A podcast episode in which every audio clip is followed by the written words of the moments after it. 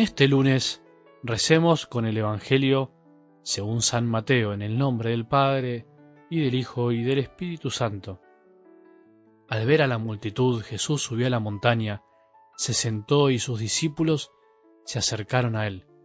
Entonces tomó la palabra y comenzó a enseñarles diciendo, Felices los que tienen alma de pobres, porque a ellos les pertenece el reino de los cielos. Felices los pacientes, porque recibirán la tierra en herencia. Felices los afligidos, porque serán consolados. Felices los que tienen hambre y sed de justicia, porque serán saciados. Felices los misericordiosos, porque obtendrán misericordia. Felices los que tienen el corazón puro, porque verán a Dios. Felices los que trabajan por la paz, porque serán llamados hijos de Dios. Felices los que son perseguidos por practicar la justicia, porque a ellos les pertenece el reino de los cielos. Felices ustedes cuando sean insultados y perseguidos y cuando se los calumnie en toda forma a causa de mí. Alégrense y regocíjense entonces, porque ustedes tendrán una gran recompensa en el cielo. De la misma manera, persiguieron a los profetas que los precedieron. Palabra del Señor.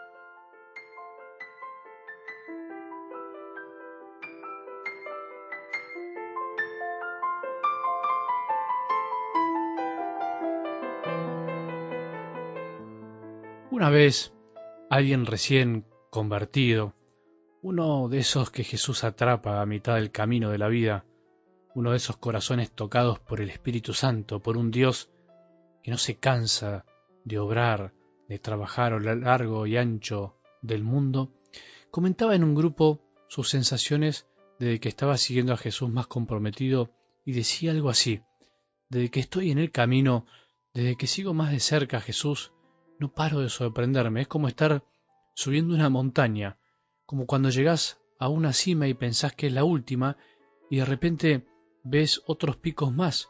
Subís esa otra cima que aspirás y aparecen muchos más. Nunca dejás de maravillarte y sorprenderte. Cuando subís a la montaña, lo mismo pasa con Jesús. ¿Te pasó eso alguna vez? ¿O de alguna manera? ¿En el camino de la fe te pasa?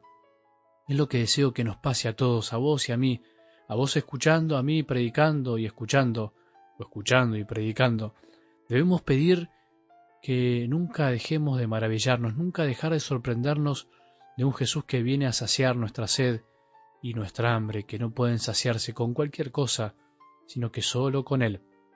Empezamos esta semana queriendo subir a la montaña, te propongo, una montaña tras otra, un pico tras otro, escuchando el llamado sermón de la montaña del Evangelio de Mateo.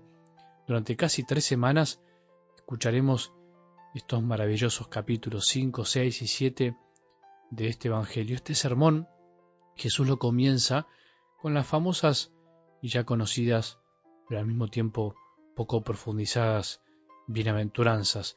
Y durante este tiempo aprenderemos a ser hijos de Dios. Será un tiempo maravilloso en donde Jesús nos abrirá su corazón para que aprendamos a vivir como Él, a ser hijos del Padre. Por eso te propongo disponernos a disfrutar mucho de estas palabras que nos acompañarán, así como Jesús subió a la montaña, se sentó y sus discípulos se acercaron, quedándose junto a Él. De la misma manera nosotros podemos subir simbólicamente la montaña para estar junto con Él. Él sube a la montaña para que nosotros subamos tras Él, para que salgamos de nosotros mismos, nos sentemos a su alrededor y empecemos a escuchar estas palabras que salen de un corazón de hijo, que siente como hijo, que vive como hijo y que quiere transmitirnos esa vida de los hijos de Dios a cada uno de nosotros. Las bienaventuranzas son de algún modo el rostro de Jesús, son en realidad las promesas que nos hace para que podamos vivir como Él. Podríamos preguntarnos cuál es la clave de las bienaventuranzas ¿Cuál es la clave para poder comprenderlas? Porque no dejan de tener algo enigmático de difícil comprensión. La clave de las bienaventuranzas, la clave para comprenderlas es el mismo Jesús, porque Él las vivió primero, porque Él es el Maestro para vivirlas. En algo del Evangelio de hoy se las menciona todas, por eso podemos hacer un repaso comparándolas con Jesús, ¿Quién es el pobre de espíritu? Jesús. ¿Quién es el manso de corazón? Jesús, aprendan de mí, nos dijo que soy manso y humilde de corazón. ¿Quién es el que llora? Jesús lloró sobre Jerusalén por amor, por su amigo Lázaro.